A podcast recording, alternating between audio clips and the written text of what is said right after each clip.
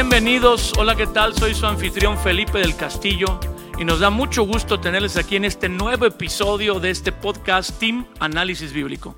Y hoy van a sorprenderse, vamos a hacer una serie eh, muy inusual, creo que es un tema que no se toca casi nunca sobre el servir a Dios, eh, la trayectoria del que sirve a Dios. Y bueno, tengo la bendición, el privilegio y todos nosotros de tener por primera vez a un gran amigo de muchos, muchos años y una trayectoria internacional increíble como es eh, el conferencista y pastor Joe Rosa. Joe, bienvenido. No, muchas gracias. Es un privilegio estar aquí con ustedes y con los que nos están escuchando. Y bueno, los que han estado en los últimos episodios saben que nos faltaba el doctor en dichología, dice mi hijo que el tío aquí de trigo y miel eh, un gran amigo, estuvo muchos años viviendo en León, el doctor Sergio Anaya. Bienvenido, Sergio. Gracias, Felipe. Y un gusto estar con un gran, gran amigo de muchos años, el buen Joe. Bienvenido. Que predicó, tuvo la conferencia cuando tú te graduaste de algún instituto bíblico hace algunos siglos. Bueno, que nos vimos hace dos años, para que se sienta bien. Hace dos años nos, vimos allá en, Texas. Y bueno, escogimos eh, este tema porque Joe está aquí y él tiene una trayectoria de muchos años sirviendo a Dios y por la gracia de Dios se ha mantenido. Después de muchos años de no solo caminar con Jesús, sino servir, es complicado después de las cosas que vives y pasas en, este privilegio de servir, pues eh, ha visto muchas cosas y creo que todos vamos a aprender mucho de la palabra, pero también de las experiencias de Joe. Así que vamos a iniciar con este episodio de retos para servir. Y vamos a, repartir dos porciones, Sergio. Si tú nos ayudas con Mateo 16, 24 y Joe nos ayuda con Hechos 14, 19 al 23. Eh, Mateo 16, 24 y Hechos 14, 19 al 23. Y enfocándonos eh, en esta área, algo, algo que puede ser mucho más eh, grande o igual de bello que encontrarse con Dios es servirle. Un día Jesús dijo, eh, el que me sirve estará donde yo estoy. Adelante, Sergio. Bueno, pues dice el Evangelio de Mateo 16, el verso 24, el Señor Jesús hablando, y dice la palabra, entonces Jesús dijo a sus discípulos, si alguno quiere venir en pos de mí, niéguese a sí mismo y tome su cruz y sígame. Solo el 24, ¿verdad? Sí, sí, sí condiciones, no solo, no para aceptar a Jesús o para creer en Él, sino para seguirle y servirle. Sí, claro, aquí ya estamos hablando de otro paso, ¿no? Este no es un llamado para personas inconversas, mucho menos para personas que todavía no han tenido un encuentro personal con Cristo. Esto ya estamos hablando de, de la etapa donde alguien se ha encontrado con Dios y ahora va a responder a un llamado como en algún momento Saulo lo hizo cuando Jesús lo llamó ahí en el camino a, Samaria. Entonces aquí es exactamente lo que Jesús está haciendo. Más que una invitación, que podríamos verlo como tal, es un llamado donde Jesús nos, habla de las implicaciones que representa de forma real y práctica el servir a Dios. ¿no? Creo que todos de alguna manera hemos tenido la parte romántica de lo que es un ministerio o lo que es el servicio a Dios, pero lo importante es que aquí Jesús nos aterriza eh, claramente que hay un precio que pagar para poder responder al llamado que Dios nos diríamos que no todos sirven? Sí, claro. Eh, eh, yo creo que esta sería de alguna manera la razón principal eh, eh, hay otra ocasión, ¿te acuerdas?, donde algunos llegaron al revés con Jesús y de alguna manera eh, querían servirle y Jesús les dijo, el Hijo del Hombre no tiene ni dónde recostar su cabeza, ¿no? las zorras tienen guaridas y el Hijo del Hombre no tiene ni dónde recostar su cabeza. Entonces, creo que lo padre de la Biblia, Felipe y yo, es que Dios, o en este caso Jesús, nunca nos romantizó, nos de alguna manera decoró o puso algún elemento así decorativo al llamado, ¿no? Creo que siempre Jesús fue muy claro verdad. De, lo que representa, ¿no? En términos de precio, en términos de compromiso y, sobre todo de disposición y disponibilidad, el que alguien pueda responder al llamado de Dios. Por eso dice la Biblia que muchos son llamados y pocos escogidos, y creo que aquí está la clave en los que responden en una disposición de pagar ese precio. Joe, el que cree en Jesús, porque bueno, el creer en Jesús trae beneficios, y el que sirve a Jesús. ¿Hay diferencia? Claro, el que cree en Jesús es el que dice, pues yo creo que Jesús vino, murió por mí. El que sirve está diciendo, lo creo de tal manera que ahora yo me pongo a la disposición de Dios para yo hacer lo que Dios quiera. Entonces es como un siguiente paso, diríamos, creer en Jesucristo, a, recibir su amor, su gracia, su perdón, pero luego el siguiente paso sería servir. Claro, es una es un vamos a decirlo es otro nivel. Tú estás aquí, tú eres creyente. Tú recibes todas las bendiciones, tienes todos los beneficios de salvación. Ahora tú dices, pero ahora yo entiendo que también yo puedo, además de creer, yo puedo servir. Yo puedo ser de bendición. Yo puedo ser útil. Yo puedo estar haciendo algo para acomodar los otros que están llegando, también como me acomodaron a mí. ¿no? Y esta condición que está en las palabras de Jesús, como decía Sergio, si alguno quiere venir en pos de mí, niéguese, o sea, ya caminar con Jesús, servir a Jesús, niéguese a sí mismo, tome su cruz y sígame. O sea, no la está poniendo fácil Jesús. No creo, no, bueno, yo no creo que es fácil lo que el Señor nos está pidiendo, pero sí único. O sea, eh, Él nos está, nos está diciendo, este camino conlleva más que solamente creer. Conlleva Exacto. ahora tú ponerlo a un lado, tus deseos, tus caprichos, todo eso, por un momento y decir, yo tomo mi cruz, yo, o sea, yo tomo la carga de la vida, de no solamente la mía, pero la de los otros también. Yo, bueno, porque bueno, Sergio y yo tenemos algunos años ya de cristianos y de servir a Dios, pero eh, tú empezaste muy joven. ¿Y cuántos años tienes de que entregaste tu vida a Cristo? Tengo 53 años, voy para Y de servir, 54. luego, luego De empezaste a servir. servir 52. O sea que tú empezaste al año, empezaste a, a- a ayudar a otros. Estaba en un ministerio que a eso apuntaba, ¿no? No a que tú te sentaras en la iglesia, apuntaba que ya estás salvo, ya estás lleno del Ahora Espíritu. Santo. Dale, con lo poco que tienes, da lo poco que tienes, ¿no? Y muchos años entonces, 52 años sirviendo, ha habido, es un privilegio servir, es una manera de agradecerle a Dios lo que Él hizo por nosotros, hacerlo por otros, como lo acabas de definir, pero hay dificultades. Oh. Hay dificultades como en todo. Aquí lo que sucede es que la audiencia que te está observando mientras tú sirves no es, no es una audiencia fácil. Mm. Es una audiencia que a veces no perdona. Uh, Al Dios a quien tú sirves Sí. y por quien tú sirves, Él sí perdona. Nosotros somos difíciles para perdonar. vale, hombre. Y lo has visto. Lo he visto, lo he vivido. Yo, tú nos ibas a leer una por- otra porción de la, de la Biblia que también tiene que ver con esta verdad en, en Hechos 14. Si nos ayudas, si nos Dice, en eso llegaron de Antioquía y de Iconio unos judíos que hicieron cambiar de parecer a la multitud. Apedrearon a Pablo y lo arrastraron fuera de la ciudad, creyendo que estaba muerto. Pero cuando los rodearon los discípulos, él se levantó y volvió a entrar en la ciudad. Al día siguiente partió para Derbe con en compañía de Bernabé.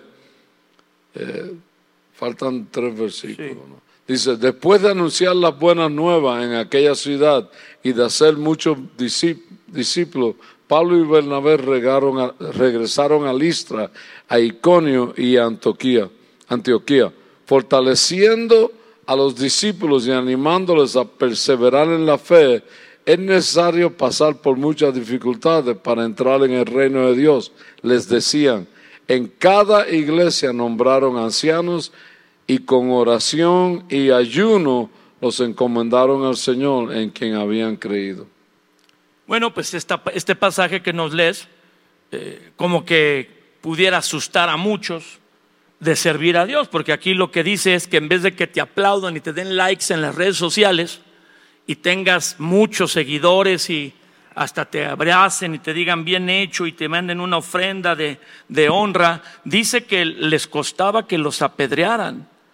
Eh, como que sería bueno que este pasaje no estuviera en la Biblia, Joe, porque si los que creen en Jesús van a servir y los van a apedrear, y aquí se dice con claridad que va a haber muchas tribulaciones, pues yo quiero los beneficios, no quiero...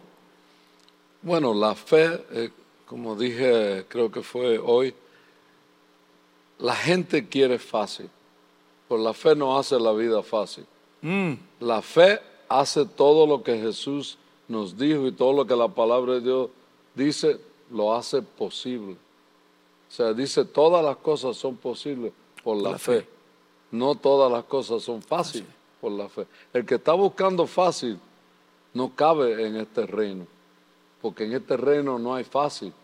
El que proporcionó la entrada a este reino dio su vida por la entrada. Entonces tú no puedes esperar mayor cosa que que es que ese, ese, ese, eh, es como ese marca el renglón, ¿no? el estándar. El estándar. Es el estandarte para cada uno de nosotros. Si tú vas a servir en este camino, no puedes esperar menos que el que estableció el camino. Entonces, Sergio, muchas personas, estamos como seres humanos, tú eres estudioso de la conducta del ser humano y das terapias y ayudas a que las personas entiendan algunos procesos, le gusta recibir los beneficios, pero quisieran quedarse ahí toda la vida.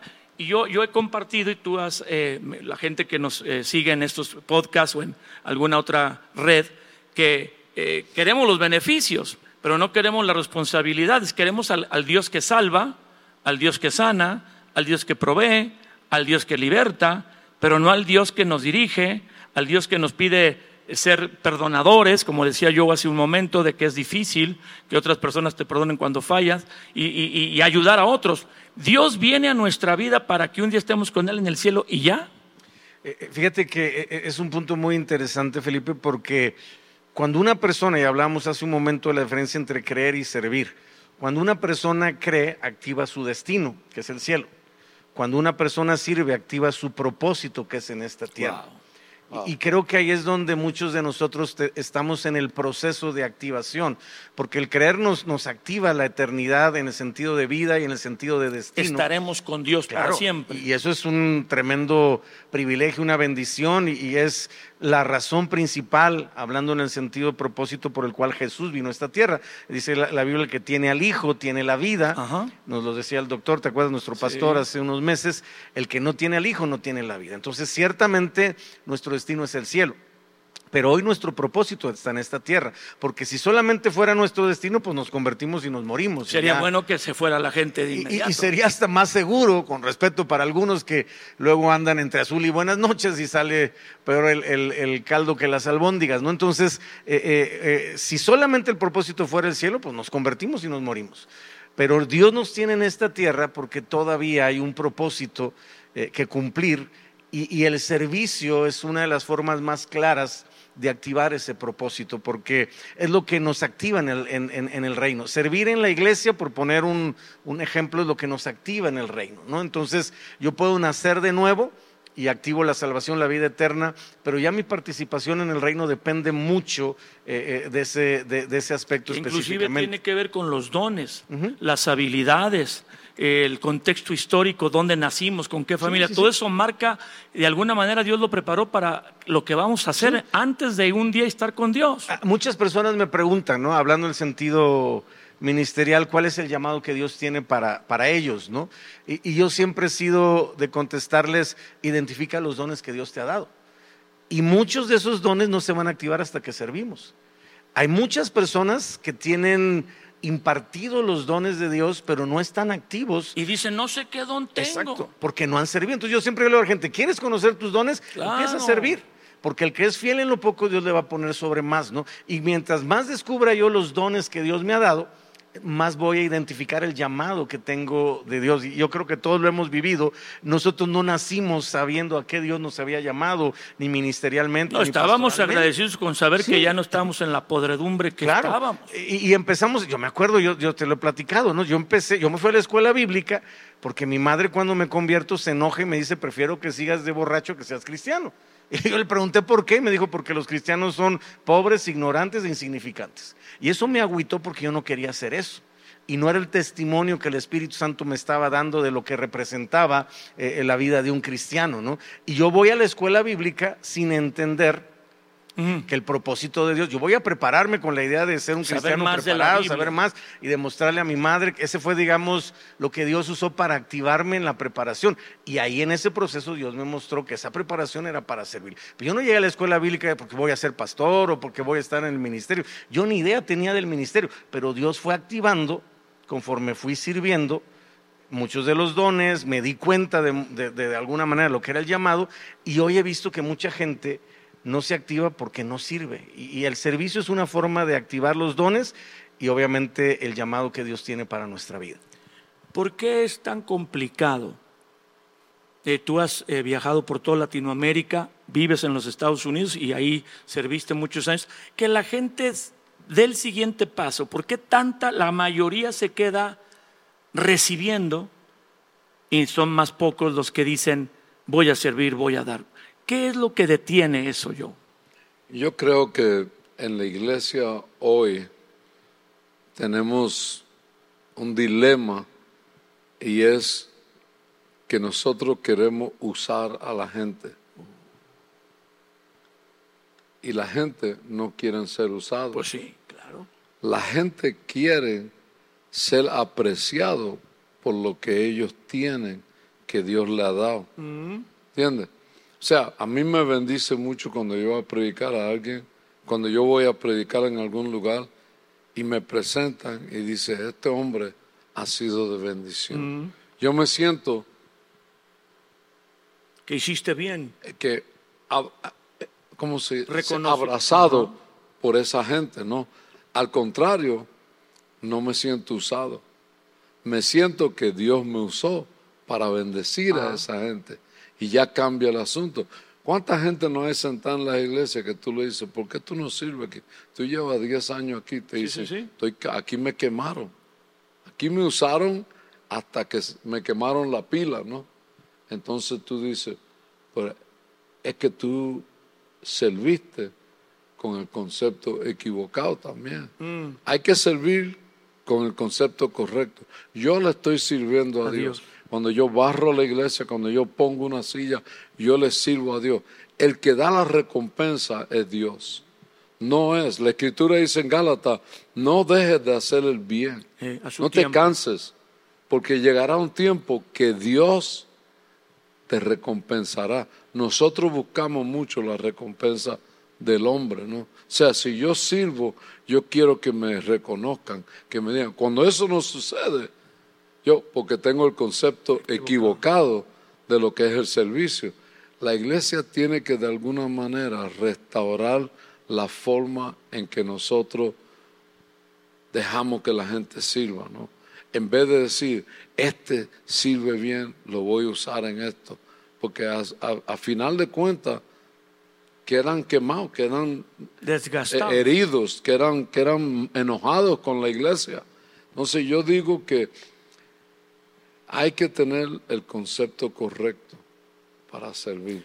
Yo, yo veo que el servicio, aparte de activar ese propósito que nos decía Sergio, que no nomás es un día estar con Dios para siempre a su lado, que es lo más hermoso que nos puede pasar, y vamos por la práctica del pecado a un destino eterno sin Dios, y ahora estamos eh, en el camino a un día estar al lado del Señor, pero que nos permite Dios servir porque aparte de perdonar nuestros pecados, cuando lleguemos a su presencia, nos quiere dar una recompensa. Él, cuando el motivo, que solo Dios es el que ve el corazón, no lo que las apariencias, lo conoce Dios. Entonces Dios es tan bueno que no solamente dándonos su amor y perdón para ser sus hijos, aparte quiere que cuando estemos con Él nos dé recompensa. Pero Él es un Dios justo, así que tiene que eh, recompensar en base al servicio. Y vamos a decir que el servicio en la tierra para Dios de corazón, que no sea algo religioso o para eh, yo ganar una posición, un motivo tuercido, me lleva a tener la recompensa que Dios en su sabiduría me quiere dar. Porque Dios no solo nos quiere perdonar, estar, que, estemos con Él en la tierra, nos quiere recompensar. Y Pablo muchas veces, eh, como es el que está mencionado en esta historia que tú leíste, Joe, dice que él corría y se disciplinaba a sí mismo para no perder su corona, que otro tomara su corona, donde en, ese, en esa expresión la, la corona es recompensa. Y yo creo que cuando servimos por mal motivo, aunque la gente está lastimada y quemada, se dañó, que cuando esté con Dios también le quiere dar recompensa. Yo creo que sí. Mira, Dios es tan, Dios es tan diferente que nosotros.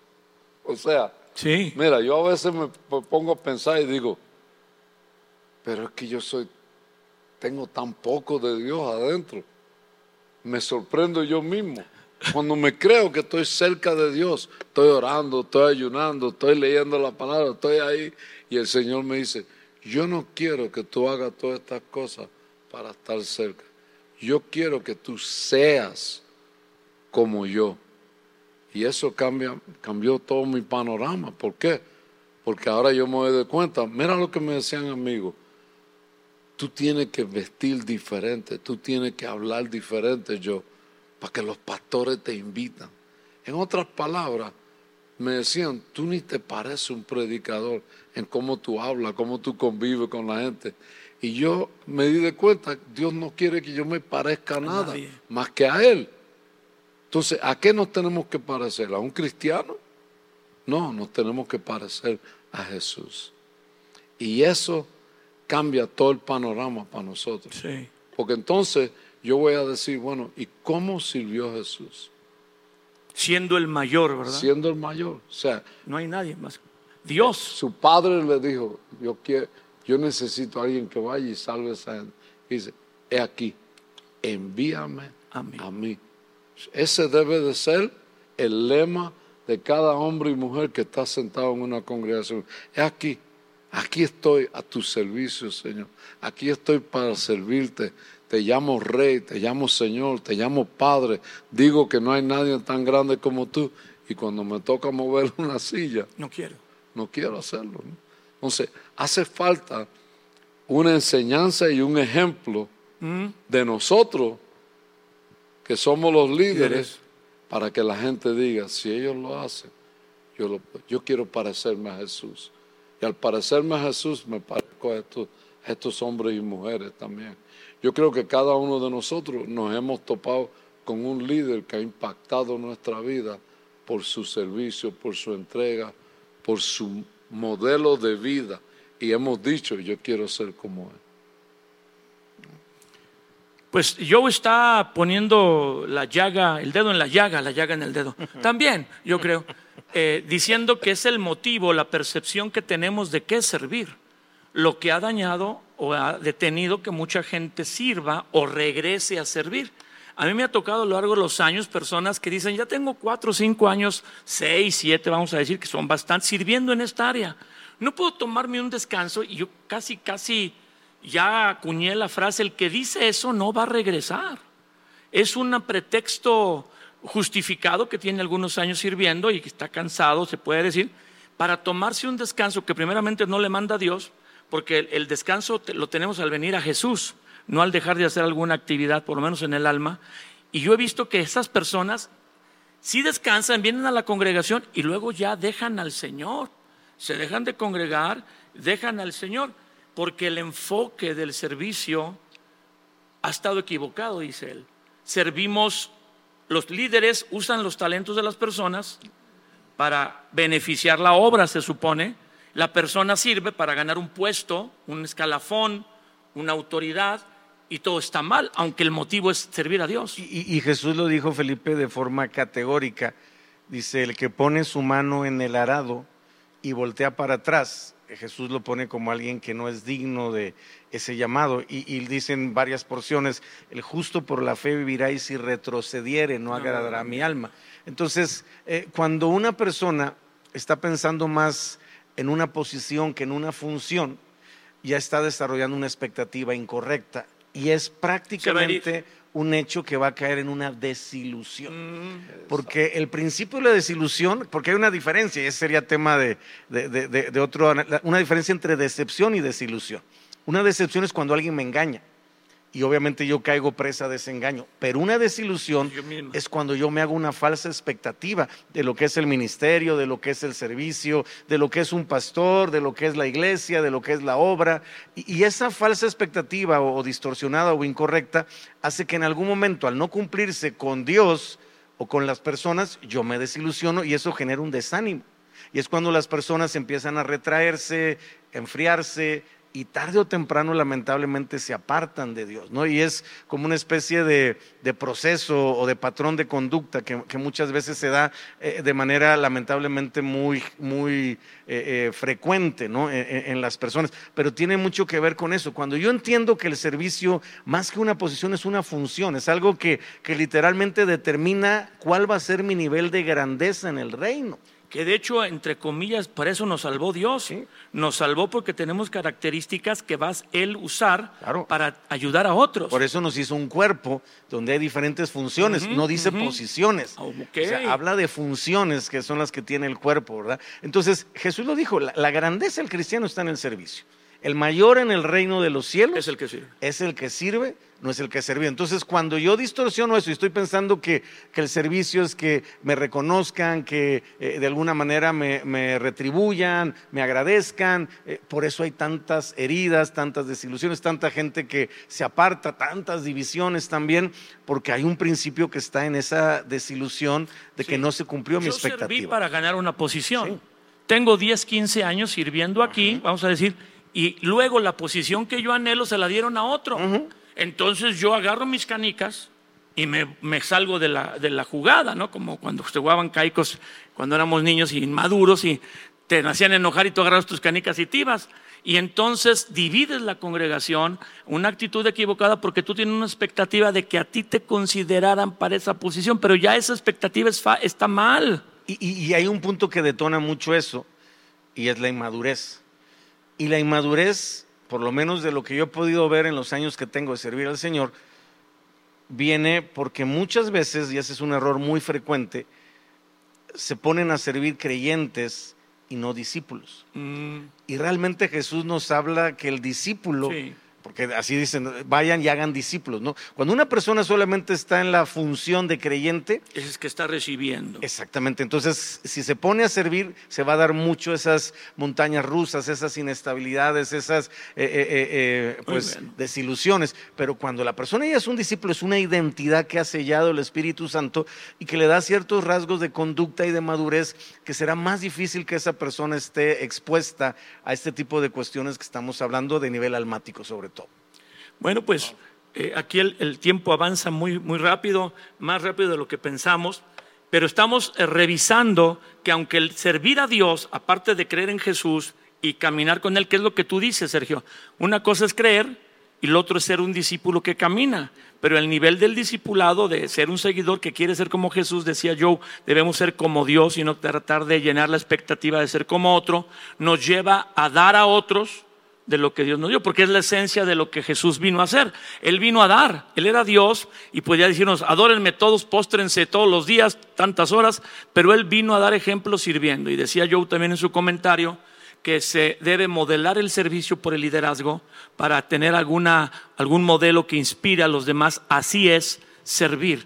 Y creo que hoy en día con tanta enseñanza de de liderazgo y, todos quieren eh, llegar a, puedes llegar a, ser grande y tú eres un líder, hay un líder dentro de ti. La gente quiere más bien eh, los beneficios. Sí, la posición sin la función. Tenemos un tiempito para algún comentario final, independientemente de esta, los análisis de estos dos pasajes, sobre el servicio, sobre las dificultades, cómo se supera un desánimo en el servicio. Dilo otra vez. Un comentario final de lo que hemos visto. bueno, quería hacer un comentario lo que Adelante. ustedes estaban di- diciendo. Creo yo que el liderazgo de la iglesia tiene que volver a revisar el sistema o vamos a decir La forma. los, ¿cómo se dice guidelines en español? ¿Cómo? Eh, lo que nos guía, los márgenes Sí. para nosotros escoger quién sirve aquí y allá. A veces en la iglesia somos muy, eh, aún el líder que está al frente, que siempre es el que escoge, ¿no? Está escogiendo con el criterio equivocado. Ajá. Y eso coloca o posiciona gente equivocada en posiciones De equivocadas de liderazgo, ¿no? O sea, un ejemplo que es muy común. Este es un contador público, a él lo voy a poner en la finanza, Ujú. ¿entiendes? ¿No? Este es un abogado, lo voy a poner en lo legal. Este es médico, lo voy a... O sea, el pensamiento, la lógica está bien, el razonamiento está, está bien. Pero cuando vamos a la palabra, Cristo nunca escogió a nadie con esa lógica y ese razonamiento. Entonces, ¿qué pasa? El que es contador puede ser la pesadilla más grande para una congregación manejando la plata. Wow. Pero el que tiene el corazón correcto, Judas manejaba la plata, ¿sí o no? Pero tenía un corazón. ¿Verdad? El que tiene el corazón correcto. Y esto es un asunto de corazón, no es un, acu- no es un asunto de habilidades. Ok. Poco a poco, el que pone a funcionar y comienza a servir, comienza a darse de cuenta y el Espíritu Santo trabaja en él, que dice, no, es que Dios no ha terminado cambiándome.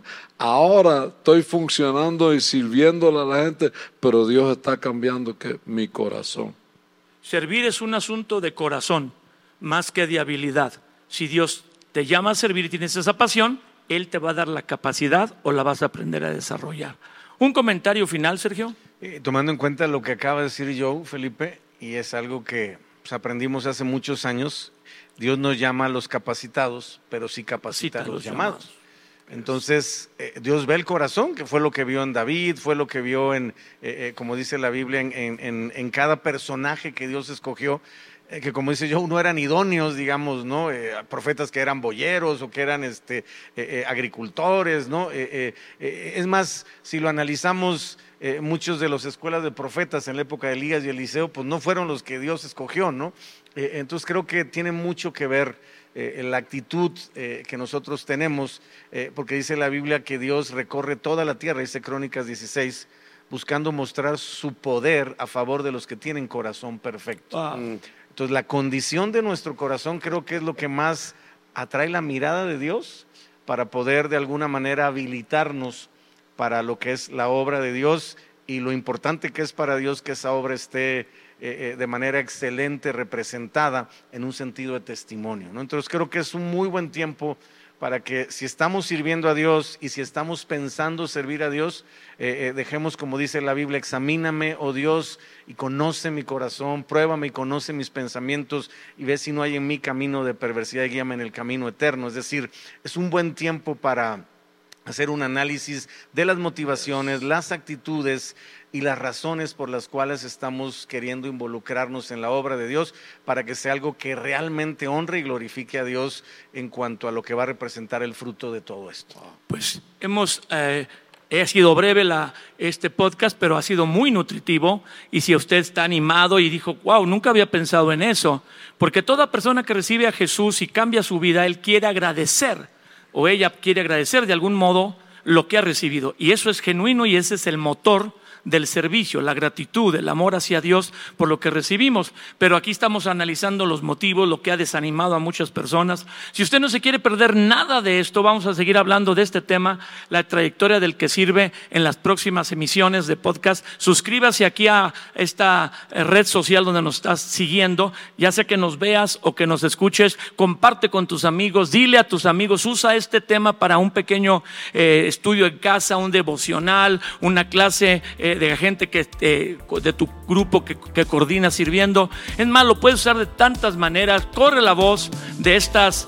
eh, verdades que transforman vidas en el podcast de Team Estudio Bíblico, Análisis Bíblico. Y recuerda, la Biblia no es solo para que crezcas en conocimiento. Primero, es para vivirla. Te esperamos en nuestras próximas emisiones. Hasta luego. Gracias, Joe. Gracias, Sergio.